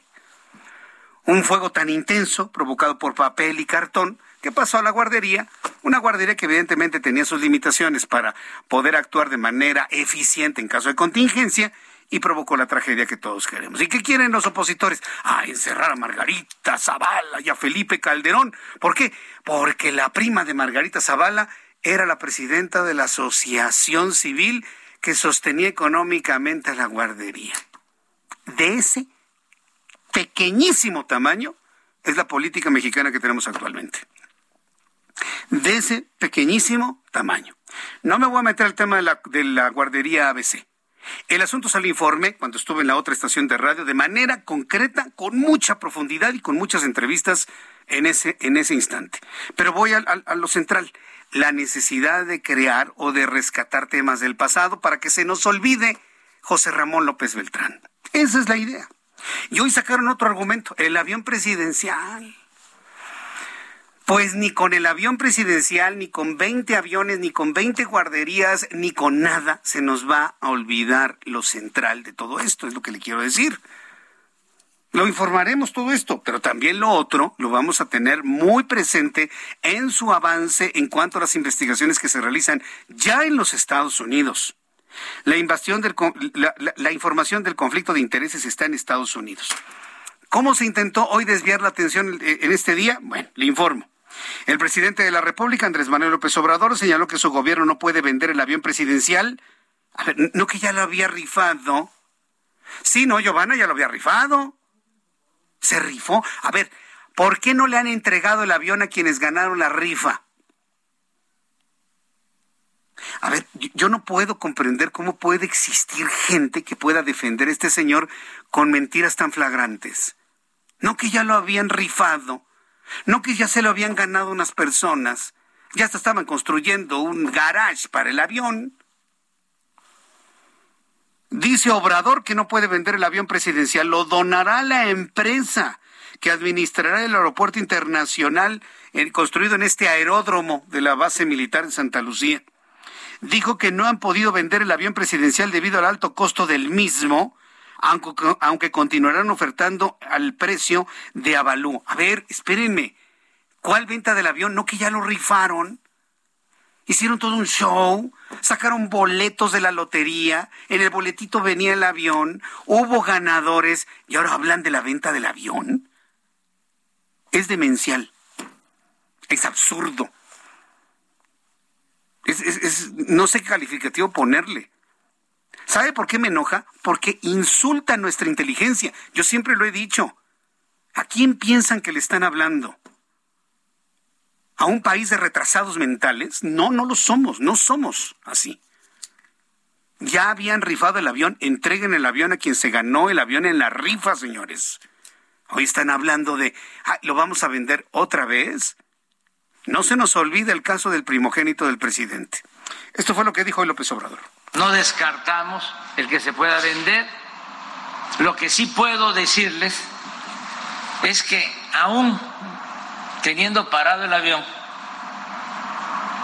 y garantizándole el mantenimiento que requiere, ahorramos no usándolo. Si vemos que no eh, se compra el avión, lo vamos a pasar a la empresa que se está constituyendo para manejar el aeropuerto de Santa Lucía, los trenes, el tren Maya, los aeropuertos de Tulum. Yo no sé qué me sorprende y qué me impacta más. Usted dígame.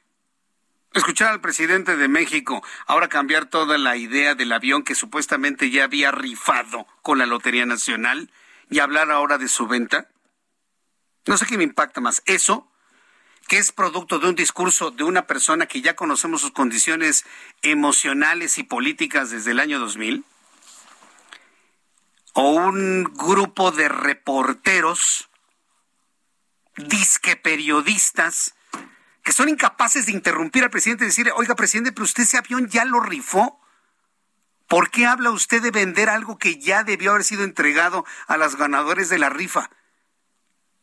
No hubo un hombre ni una mujer en esa conferencia de prensa de hoy que fuese capaz de cuestionar al presidente sobre esto. A mí, ¿qué me impacta más? Un presidente que tiene un discurso que ya le conocemos desde el año 2000, yo ya lo conozco y yo se lo advertí. A mí nadie me puede decir que no les advertí esto. O un grupo de disque periodistas que ejercen una profesión muy digna, que por el miedo o el interés personal, entiéndame, que por el miedo o el interés personal son incapaces de cuestionarle al presidente una incongruencia como esta. Hablar de la venta del avión y del resguardo en la empresa del ejército cuando este avión debió, debió haber sido entregado a los ganadores de la rifa. Lo que más molesta no es el discurso del presidente, es que busquen vernos la cara. Y eso sí tengo que decirlo, ¿eh? Porque eso no nos conviene a nadie, ni a apoyadores ni a opositores. Ni a apoyadores ni a opositores. Con toda claridad lo digo. A la venta, venta de, la, de un avión que ya fue ya debió haber sido entregado a los ganadores de la rifa, es verdaderamente insólito. Bueno, vamos a otros asuntos, porque eso es evidentemente lo que nos enoja todos los días. Pero hay cosas que nos pueden hacer sentir muy bien, sobre todo cuando hablamos del esfuerzo para promover el esfuerzo, el trabajo de diversos sectores de la sociedad y de manera concreta de las mujeres. Fíjense que se va a realizar el eh, Women Economic Forum Iberoamérica.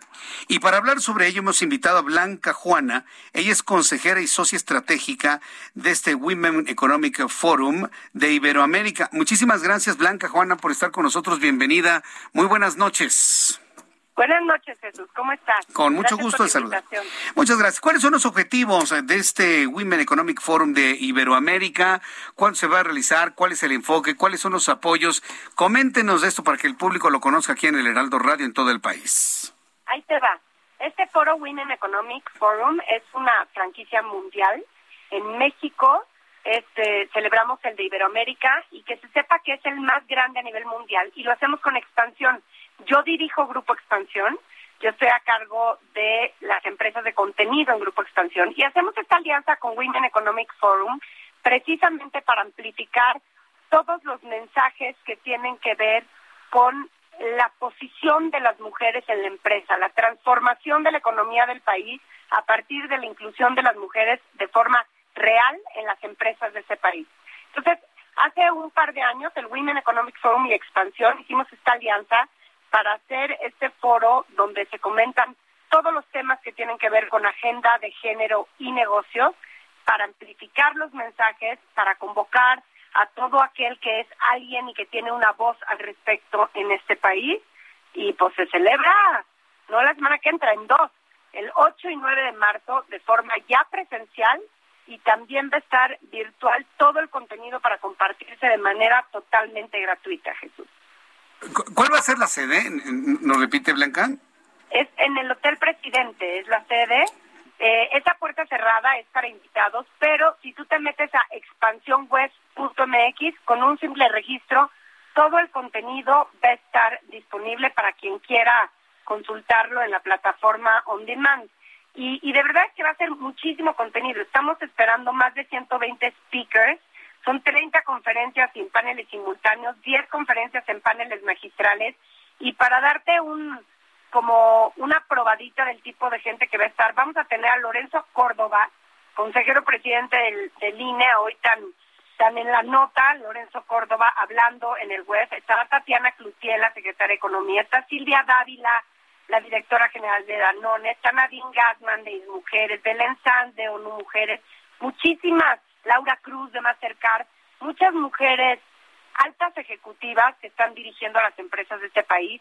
Estamos en expansión, tenemos en marzo nuestra número franquicia y todo el contenido de las 100 mujeres más poderosas de México y varias de las 100 van a estar convocadas a ese foro para compartir sus ideas y su contenido con nuestra audiencia.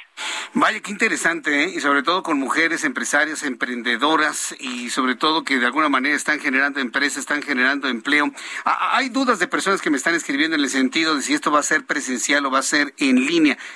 Ya preguntaba esto, ¿no? Va a ser a puerta cerrada, pero se puede uno registrar para entrar en línea, ¿no es así? Exactamente. En línea se puede consultar absolutamente todo el contenido a partir del lunes 14 si siguen las redes de expansión, vamos a estar, y web expansión con el hashtag, vamos a estar eh, publicitando y difundiendo todo este contenido. Se van a enterar, estén pendientes y se van a enterar, porque el, el tema que traemos es el nuevo orden y es como estos nuevos liderazgos están de verdad transformando el país. Entonces, van a, quien quiera estar pendiente de esto, va a estar con solo estar pendiente de nuestras redes, Jesús. ¿Tiene algún costo participar, registrarse en línea? Totalmente gratuito. Ah, qué bien.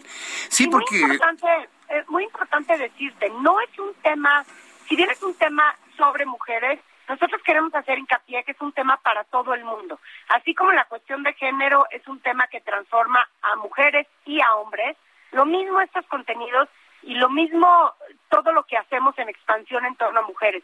Los hombres cada vez más involucrados en este tema eh, decimos en expansión que no hay una empresa moderna que no sea feminista. Entonces, cualquier hombre que ahorita esté pendiente de que su empresa esté manejándose, operando como, como tiene que operarse una empresa de la actualidad, tiene que incluir mujeres, tiene que tener estos temas y tiene que poner atención. Así que es para todo, gratuito y para todo. Hay personas que me están preguntando que por qué invitan a Tatiana Cloutier. Bueno, yo, entiendo que hay un tono de pluralidad, ¿no? En, en, la realización de este acontecimiento, tanto del lado gubernamental, ideológico, de todas formas de pensar, ¿no es así, Blanca? Sí, y, hay servidoras públicas. También está Victoria Rodríguez, gobernadora del Banco de México, está Galia Borja, la subgobernadora, está, ¿quién más se puede decir? Está Mónica Soto, magistrada del Tribunal Electoral del Poder Judicial. Es decir, hay mujeres servidoras públicas, hay mujeres empresarias, hay mujeres ejecutivas, hay pensadoras, es, es un poco de todo. El chiste es estar representadas en todos los sectores de la sociedad, muchas mujeres, mayoría de mujeres, pero como te decía hace rato, también hay hombres con estos temas en la mesa. Bueno, va a ser muy interesante escuchar a un Lorenzo Córdoba, ¿no? Que ha sido vapuleado por el poder, de manera concreta por el Ejecutivo, de una manera intensísima con el tema de la revocación de mandato. ¿Cuál va a ser el tema de Lorenzo Córdoba, Blanca? Te digo que no te sé decir exactamente qué, qué tema trae Lorenzo, pero bueno, seguramente en este momento coyuntural que trae Lorenzo, como dice, será una de las conferencias eh, de más audiencia, no lo dudemos, además de que Lorenzo es un gran comunicador y, y creo que lo que tiene que decir siempre interesa y más en este momento. Sí, sobre todo para que nos quede claro que la revocación de mandato es importante realizarla eh, por, un asunto de democracia independientemente de las motivaciones que hay atrás de ella. Oye, Blanca Juana, pues es muy interesante esto. Nosotros aquí en el Heraldo Radio, en el Heraldo de México, en todos estos años hemos apoyado de manera muy intensa todo lo que tiene que ver con el Women Economic Forum, ahora en este caso de Iberoamérica y en esta ocasión. Ya son varios años, ¿no? Son como tres o cuatro, ¿no? Que se ha realizado esto. Corrígeme, por favor, Blanca. Sí, es el cuarto año que se va a hacer, es el segundo año que se hace en alianza con Expansión. A partir de que lo empezamos a hacer juntos, amplificamos de una manera importante la audiencia. Te digo, algunas cifras del año pasado, tuvimos más de 611 mil espectadores. O sea, a nivel impactos, 59 millones de impactos. Eh, de verdad es una cantidad de contenido impresionante y, y los beneficios de la, de la vida virtual que nos dio el encerrón, que nos aventamos y, y de la, del momento digital que vivimos en la difusión de la comunicación nos permite llegar a mucha, mucha gente. Entonces llevamos dos años haciendo la expansión y, y el web juntos y, y lo que hemos logrado es increíble, la verdad. Bien, pues eh, Blanca Juana, ha sido un verdadero gusto, un honor tenerte en nuestro programa de noticias. Estaremos muy atentos de este foro. Vamos a, comentarlo en oportunidades futuras aquí en el Heraldo Radio y espero tener la oportunidad de saludarte nuevamente en estos micrófonos poco antes o durante este, este eh, Women Economic Forum de Iberoamérica. Muchísimas gracias por este tiempo, Blanca. Mil gracias a ti. Métanse a expansión web .mx y ahí estará todo y sí, claro que nos veremos ahí los meros días que son, 8 y 9 de marzo. expansión web, así junto, ¿verdad? Expansión, web, punto mx. Correcto. Con todas las redes de expansión lo van a estar viendo la semana del mero Día de la Mujer. Muy bien, bueno, pues ahí estaremos. Muchas gracias, Blanca. Gracias a ti. Hasta luego, que, le vaya, que te vaya muy bien. Es expansión web, o sea, no web, web con F, W-I-F, ¿sí? es Women Economic Forum, expansiónweb.mx. Ahí está efectivamente todos los datos, todas las características para inscribirse. No cuesta nada. Yo me voy a inscribir, ¿eh? porque yo quiero escuchar a Lorenzo Córdoba. ¿Se acuerdan que le platiqué de Lorenzo Córdoba? Que sí, súper transparente, ¿no? Ahí veremos si está enojado, si está excitado, si está contento, si está frustrado, si, si tiene flojera, si está animoso. Sí, hoy, lo estaba escuchando en algunas de sus declaraciones y tenía una flojera, que bueno, pues, o, unas ganas de no estar tremendas. Se le nota todo a Lorenzo Córdoba. Bueno, pues lo estaremos viendo precisamente en este foro. Les enviamos un saludo a nuestros amigos del Instituto Nacional Electoral. Bien, antes de despedirnos en la recta final de nuestro programa, Roberto San Germán, con toda la información deportiva en el Heraldo Radio, mi estimado, mi estimado Roberto, gracias por estar aquí. ¿Cómo te va? Buenas noches, bienvenido. Buenas noches, mi querido Jesús Martín y gente que nos sintoniza. Nos va bien y aquí estamos para hablar de lo que está sucediendo pues con la situación de la invasión de Rusia a Ucrania. Pues ya la Fórmula 1 tomó cartas en el asunto y no se va a correr el Gran Premio de Rusia que iba a ser el 25 de septiembre allá en el Autódromo de Sochi.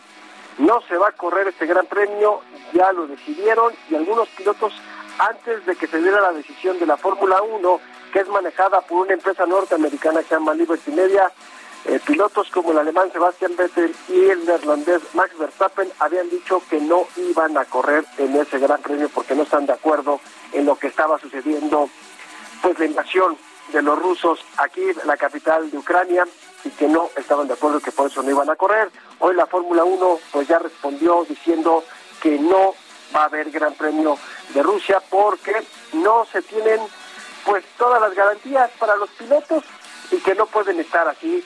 Ya también se había suspendido la final de la UEFA en San Petersburgo porque se iba a llevar ahí la final de la Champions League. A cambiar y se va a París, al Stade de France. Se va para allá. Así que también le quitan esto y pues son de las situaciones que están viviendo en estos momentos por la invasión rusa a Ucrania. Vaya, pues entonces el problema ruso-ucraniano nos está afectando también en el deporte, Roberto.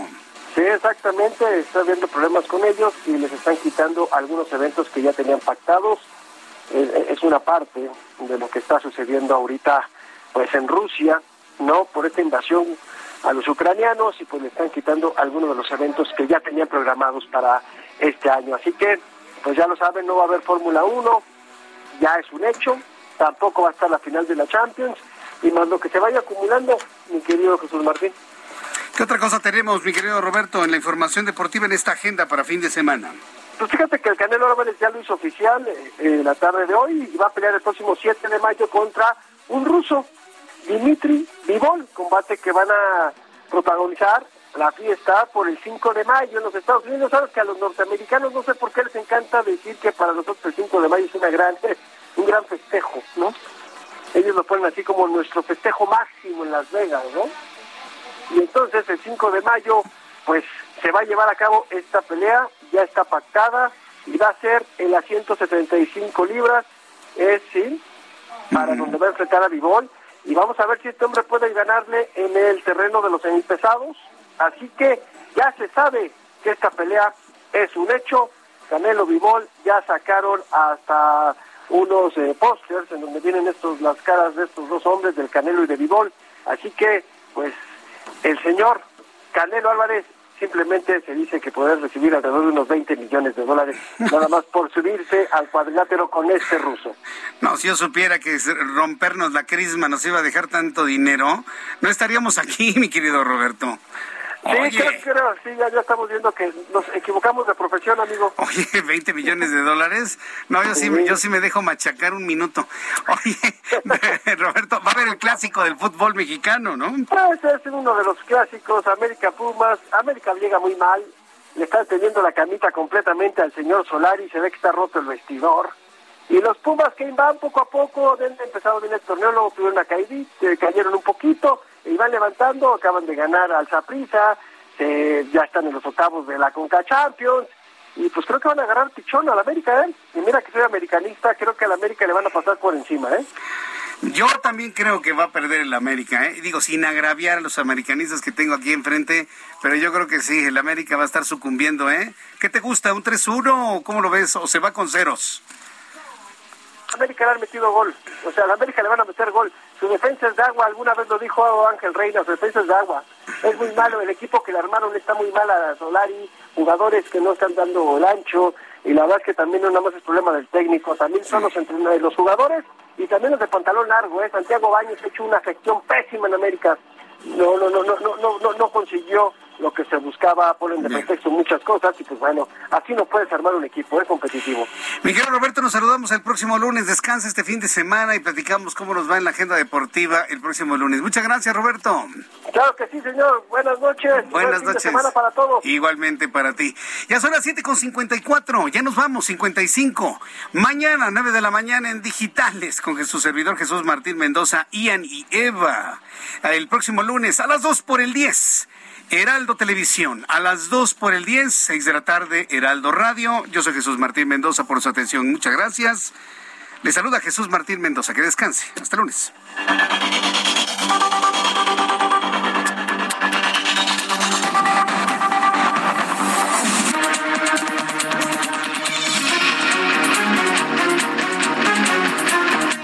Esto fue Las Noticias de la Tarde con Jesús Martín Mendoza.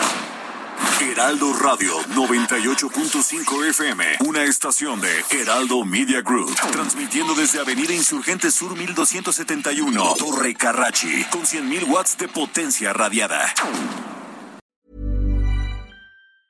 A lot can happen in three years, like a chatbot may be your new best friend. But what won't change? Needing health insurance. United Healthcare Tri Term Medical Plans, underwritten by Golden Rule Insurance Company, offer flexible, budget friendly coverage that lasts nearly three years in some states. Learn more at uh1.com.